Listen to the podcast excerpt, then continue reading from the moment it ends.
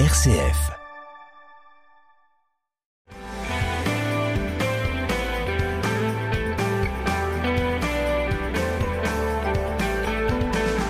Bonjour à tous, bienvenue dans notre émission Parlons agriculture ou viticulture. Et aujourd'hui, nous allons parler viticulture avec notre invité Bertrand Trépeau. Bonjour Bertrand. Bonjour Hubert.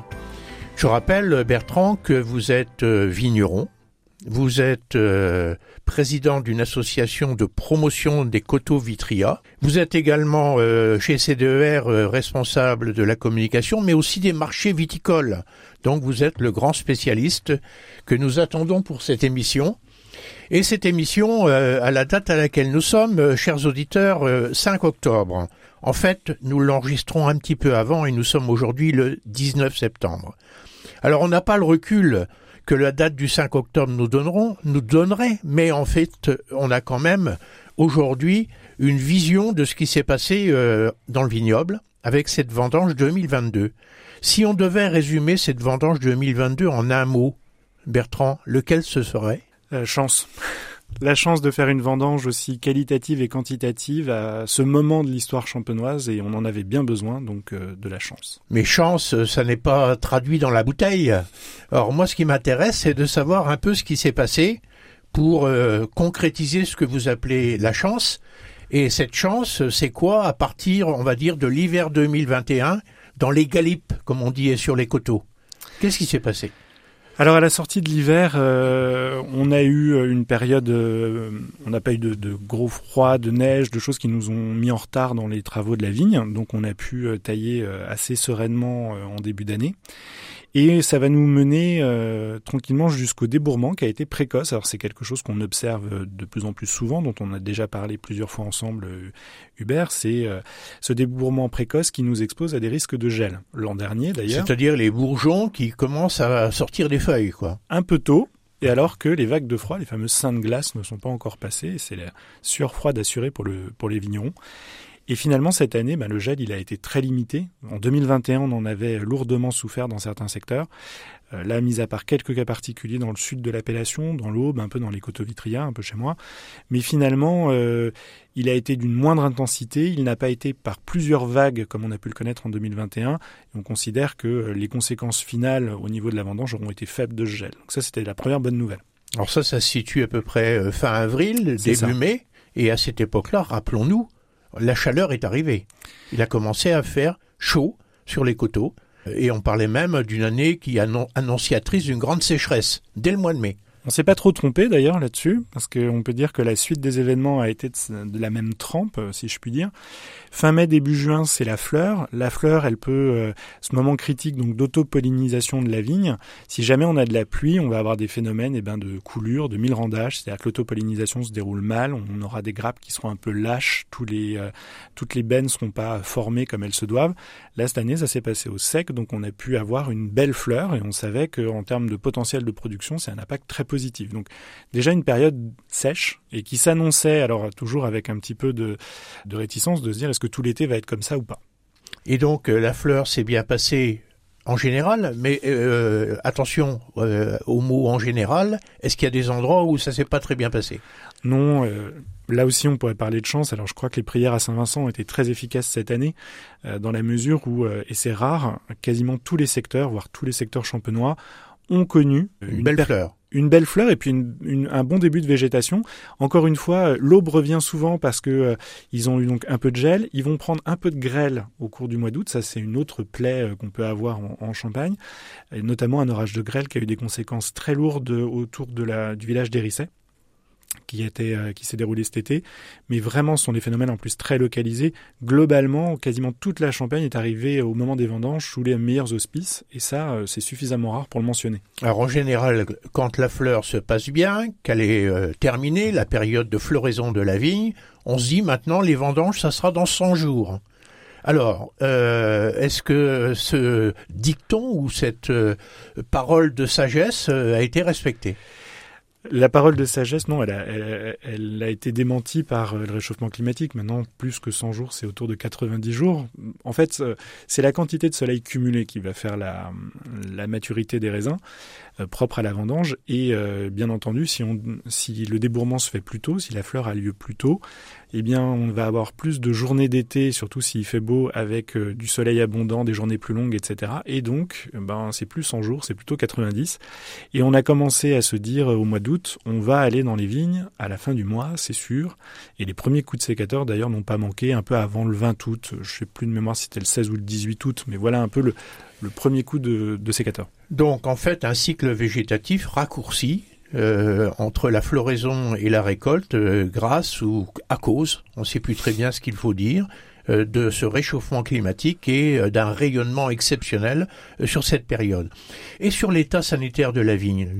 Si on remonte un an en arrière, la préoccupation du quotidien des vignerons, c'était le milieu et l'oïdium. Et est-ce qu'on a parlé de milieu et d'oïdium cette année? Quasiment pas. Il était bien présent dans toutes les têtes parce que l'année 2021 avait été euh, euh, assez dramatique sur ce point de vue-là. On se souvient des orages et des quantités de pluie qui étaient tombées sur la Champagne, notamment autour du 14 juillet, qui avait vraiment euh, signé un peu la, fin des perspectives positives de, de la vendange 2021. Là, en 2022, on arrive fin août avec euh, une pression idiome très faible, très peu de mildiou. Là encore, euh, comme vous me posiez la question tout à l'heure, euh, avec cette situation très positive d'un point de vue sanitaire partout en Champagne. Là encore, c'est rare d'avoir cet aspect collectif dans le, dans le positif. Et on savait que le potentiel était là et qu'en plus, en termes de tri, il n'y aurait pas trop d'efforts à faire. Donc, ça déclenche quelque chose, c'est le vigneron, c'est qu'il a très vite envie de faire ses vendanges dans ces cas-là, parce qu'il se dit pourvu que ça dure, et si jamais les orages reviennent au mois d'août, ce qu'on a eu un petit peu quand même, mais dans le bon sens du terme, des orages au mois d'août, c'est l'occasion aussi de faire gonfler un peu les raisins et de finir le cycle de maturation de la, de la vigne. Mais euh, s'il y avait beaucoup d'eau, on pourrait avoir des problèmes de botrytis, des problèmes de...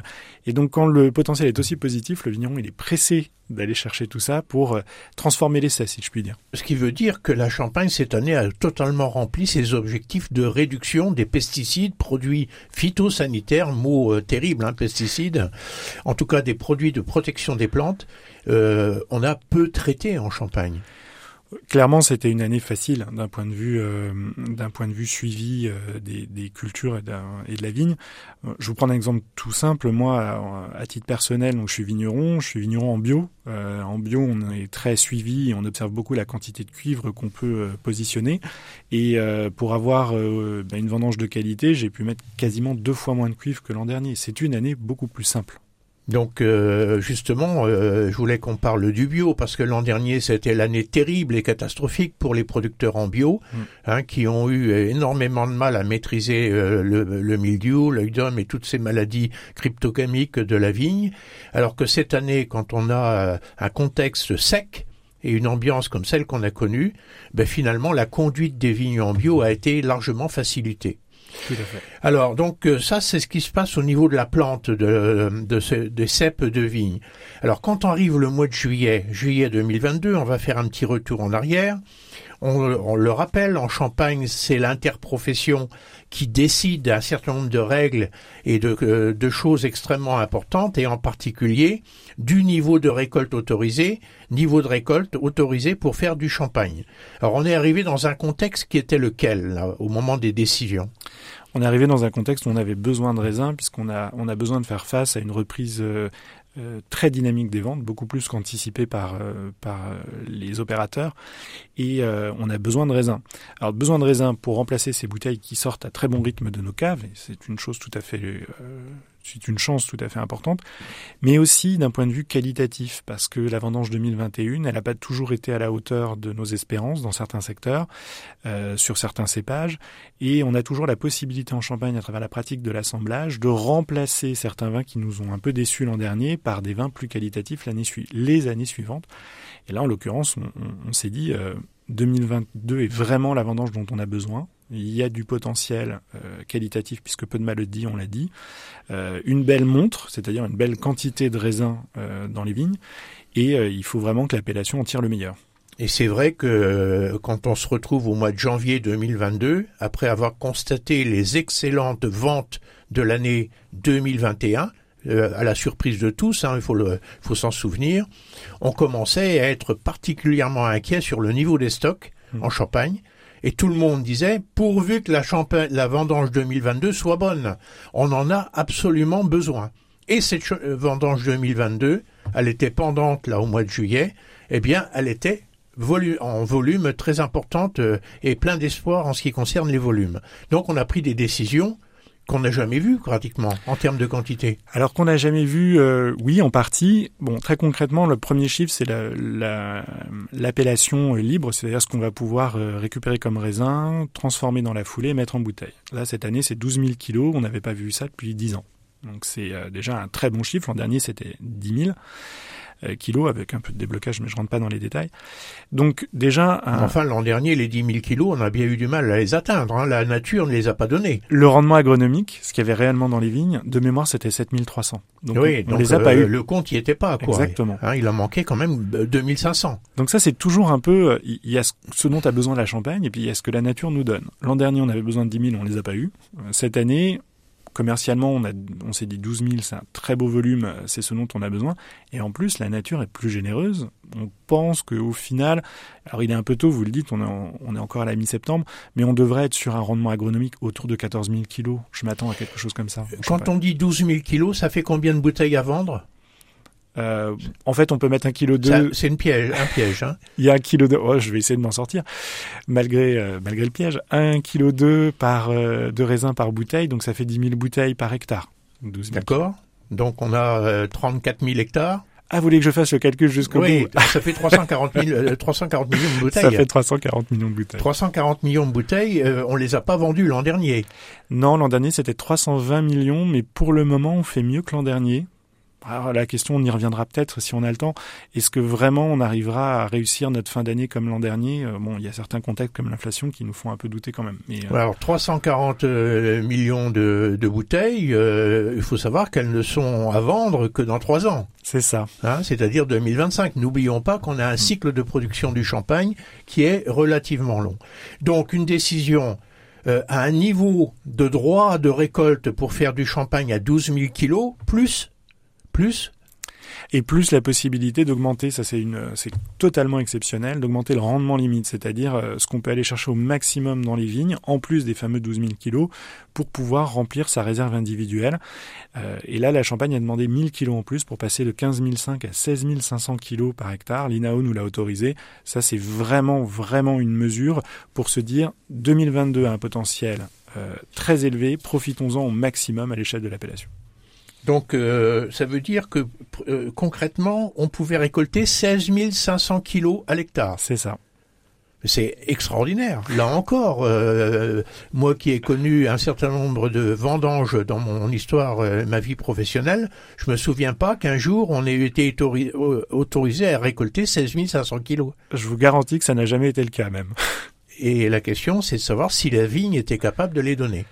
Alors là, il y a une différence entre secteurs. Tous les secteurs vont pas atteindre des rendements de ce niveau-là. Mais on a euh, des zones où euh, les vignes sont un peu plus jeunes, où euh, le terroir permet, par sa nature, par son orientation, etc., d'atteindre ces niveaux de rendement. Et vraiment, il y avait une logique cette année de, de tirer le meilleur de la vendange, d'en profiter au maximum. RCF est disponible sur les enceintes connectées Alexa et Google Home. Dès à présent, écoutez le programme national ou local en direct. Vous pouvez aussi demander la fréquence de la radio RCF dans la ville de votre choix et réécouter en podcast les dernières émissions diffusées. Avec les enceintes connectées Alexa et Google Home, RCF est à votre écoute.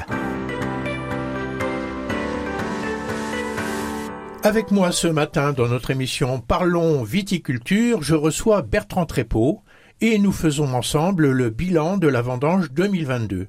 Dans la première partie de l'émission, on a mis en évidence le fait que la nature a été extrêmement généreuse cette année, non seulement sur le plan des quantités, puisque les vignes ont donné des quantités de raisins rarement connues dans l'histoire, et donc la Champagne peut à nouveau remplir ses cuves, remplir les stocks, et en plus avec des raisins d'une très grande qualité.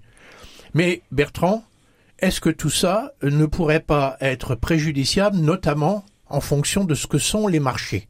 Rappelons qu'on a eu quand même une crise avec la crise Covid, où on était descendu avec une chute des ventes de l'ordre de 50 millions de bouteilles qui n'ont pas été vendues pendant la crise Covid. C'est énorme, 50 millions de bouteilles. Et, mais à la surprise générale, l'année 2021 a été exceptionnelle et qui a permis de retrouver les niveaux d'avant la crise Covid. Et donc on est sur une dynamique des marchés. Qu'en est-il de ces marchés à la date d'aujourd'hui? Alors les chiffres qu'on a fin août confirment la, bonne tenue, la bonne dynamique des marchés. Euh, on a connu 16 mois de hausse euh, consécutifs de, des ventes de champagne par rapport aux mois similaires de l'année précédente. À part juin-juillet, on a connu une petite, euh, rétractation, c'est-à-dire 16 mois de hausse, 2 mois de légère baisse, et en août, c'est reparti légèrement à la hausse. Donc, on se dit, euh, août est un mois important, c'est un mois où on va exporter beaucoup de volume, euh, notamment les ventes de fin d'année dans les pays lointains. On a tendance à exporter mois d'août, mois de septembre. Donc ça veut dire que le dynamisme à l'export se confirme. Il n'y a que le marché français qui, même au mois d'août, était encore légèrement en recul. Mais euh, à l'international, les choses sont toujours très bien orientées. Le contexte, il reste celui qu'on connaît tous, hein, celui du pouvoir d'achat, celui de l'inflation, euh, et de se dire, euh, d'accord, mais au moment de fêter la fin de l'année 2022, est-ce que les ménages à travers le monde, en France, mais à travers le monde, dépenseront autant, pourront acheter autant de volume quand on voit la hausse généralisée des prix? Oui, et donc, et quand il faudra faire le choix entre acheter du champagne ou acheter de quoi se chauffer, euh, on sait de quelle sera la réponse. Je voudrais revenir un petit peu en arrière quand même, parce qu'on a fait une récolte avec un droit de, récolte de champagne direct de 12 000 12 000 kilos, auquel euh, on pu s'ajouter 4 500 kilos pour faire la réserve. La réserve doit faire un maximum, si je me souviens bien, de 8 000 kilos par exploitation. C'est ça. Et quand on a une réserve de 8 000 kilos, ma question c'est est-ce que la récolte 2022 permet d'avoir dans les 8000 kilos de réserve des vins de qualité? Oui, c'est une de ses utilisations majeures. D'ailleurs, le nom de cette réserve, on, a retenu réserve individuelle, puisqu'elle est liée à chaque exploitant, à chaque exploitation. Mais euh, son, son nom d'origine, son, son ADN premier, c'était réserve qualitative. Et oui, réserve qualitative. Et pourquoi qualitative? Eh bien, parce que euh, elle permet des substitutions de volume Très concrètement, euh, on a peut-être 8000 kilos de, de raisins qu'on a pu constituer les années précédentes, dont des raisins de 2021 sous forme de vin bien entendu, c'est les raisins, ça se conserve pas très bien. Et euh, mais ces vins-là, on les, on a dû trier les, les raisins, on a peut-être eu des expressions aromatiques qui étaient un peu décevantes, un peu, un peu fades. Et en 2022, là il y a quelque chose. On, on, je vous redirai un mot de la qualité de la vendange, mais dès le pressoir et dans les premières cuves où les, où les, les mous attendaient, cette année, il y a déjà des odeurs de fruits qui sont extraordinaires. On, a de la mirabelle, on a de la poire, du pamplemousse. Enfin, c'est, on se régalait. Une forte concentration des arômes grâce, grâce à la, au climat, quoi, tout simplement. Et donc, on se dit, euh, bah, extraordinaire. Autant remplacer dans ces 8000 kilos, ce que j'ai, euh, que chacun peut avoir en réserve, des vins qui sont un petit peu fades, avec des choses beaucoup plus expressives, beaucoup plus. Alors, c'est des équilibres à, à, à trouver parce que, et c'est un travail tout champenois. Vous pouvez avoir des vins qui sont très séduisants aujourd'hui, mais qui, pour des raisons, par exemple, d'acidité, euh, ne vont pas vieillir très longtemps. On a besoin un peu de tous les types de vins. On a besoin de vins exubérants. Alors cette année, c'était quand même assez atypique. Euh, on a commencé les vendanges, je crois, le 18 août très tôt. Hein, je crois que c'est euh, ça fait partie des rares vendanges que la Champagne est connue au mois d'août et surtout très tôt au mois d'août. Et euh, on a, on entendait quand on faisait le tour des pressoirs toutes sortes de discussions autour de la maturité du raisin. Et euh, la maturité des raisins conditionne bien évidemment la qualité des vins. Alors, euh, qu'est-ce que vous pouvez nous dire de ces discussions? Alors historiquement en Champagne, on avait un critère euh, qui allait avec notre climat, qui était de dire euh, la maturité d'un raisin, c'est un taux de sucre dans une baie. Et on faisait avec un réfractomètre, une petite machine, on, mettait du jus de raisin à même la vigne. Et puis on, sait le nombre de degrés d'alcool, ça. Et on avait, c'est l'alcool potentiel qui va pouvoir être produit lié à cette quantité de sucre. Et euh, en général, on disait, bah voilà, cette année on vise 9, 9, 5, 10. Là, cette année, on, a, tout le monde a encouragé au moins 10. Et c'était ça, un raisin mûr. Et puis on se rend compte qu'en fait, ce degré de sucre, cette quantité de sucre, elle est facile à obtenir quand on a des étés caniculaires euh, très chauds et qu'on va récolter les raisins euh, au mois d'août. Par contre, il y a un autre paramètre qu'on regardait moins par le passé, qui était l'acide. Euh, et l'acidité d'un vin, elle est utile, enfin d'un jus de raisin puis d'un vin derrière, elle est utile pour faire des vins de garde. Cette année, c'est aussi une discussion, c'est à dire ah ben du sucre on en a, on a des beaux degrés, mais pour autant euh, l'acidité est faible. Est-ce que c'est embêtant? Alors l'acidité, ça se pilote, c'est-à-dire que le vinificateur derrière, il peut faire des tas de choix de vinification pour s'adapter à l'acidité des vins et il peut la corriger. Très concrètement, il y a une fermentation qu'on appelle malolactique, qu'on fait en général en champagne, qui baisse l'acidité d'un vin. Et ben si euh, les vins de base de la vendange sont pas très acides, on la fait plus. Ça c'est un exemple tout bête. Et euh, mais la maturité, c'est aussi une expression d'arôme. Et donc la nouvelle euh, mode qui, diffuse en Champagne, parfois peut-être encore un peu lentement, c'est la dégustation de baies, d'aller goûter les raisins, pas uniquement de mettre une goutte de, jus pour regarder la quantité de sucre, et euh, de voir si on si on passe des notes végétales aux notes fruitées. Parce que si vous allez chercher, vous pouvez avoir des raisins à 10 degrés, mais qui sont pas mûrs d'un point de vue physiologique, c'est-à-dire que les arômes sont toujours des arômes végétaux, euh, d'asperges par exemple. C'est pas très intéressant dans les vins, c'est même, ça peut même être un défaut. Mais la tradition veut qu'en Champagne, on ne recherche pas la concentration des arômes. On ne recherche pas à, euh, à produire des vins ayant un bouquet exceptionnel. C'est pas le Champagne. Alors on veut fuir, le, le, mot qui fait frémir tout le monde en Champagne, c'est la surmaturité. C'est de se dire on va récupérer des raisins qui vont être lourds, très expressif en arôme, très peu acide, et euh, dans ce cas-là, ça fera des merveilleux vins blancs euh, un peu lourdingues, mais ça fera pas du champagne. Mmh. Donc ça, c'est vraiment notre crainte. quoi. Mmh. On n'y est pas encore, mais la champagne doit se méfier de ça, euh, avec notamment bah, la problématique de cette température qui accélère un peu tout à la fin, qui fait que peut-être que les vendanges, on va devoir les faire de plus en plus vite parce que la chaleur va faire que tout évoluera très vite, ça sera explosif la fin de maturation euh, dans, nos, vignes. Et puis ensuite, il y a la température des mous, autre grand sujet des pressoirs cette année. Comment on fait quand euh, à la sortie du pressoir, un mou est déjà à 25-30 degrés et ne demande qu'à partir en fermentation? Alors là, je vous reconnais bien, Bertrand. Vous nous expliquez en fait ce qu'est le raisin idéal pour faire le meilleur champagne possible. Mais concrètement, quand on est à la vendange, et que les équipes de vendangeurs sont là, avec l'obligation de récolter à la main, est-ce qu'on arrive à gérer correctement le point optimum de récolte de sa vigne? Je crois que tout le monde fait au mieux, mais euh, on comprend bien que aujourd'hui, entre des objets, des impératifs euh, sur le sur la disponibilité de la main d'œuvre, euh, le fait que euh, c'est sûr qu'on vendangerait à la machine, je vais dire le gros mot euh, champenois, tout ça irait plus vite. Mais quand ce sont des hommes et des femmes qui a une durée du travail, qu'on a ensuite bah, une disponibilité de main, ne serait-ce que les heures de travail. Aujourd'hui, il faudrait mieux vendanger et aller cueillir les raisins tôt le matin ou tard le soir pour que tout ça rende plus frais. Sauf que bah, c'est moins pratique et c'est moins compatible avec les temps de travail des uns et des autres.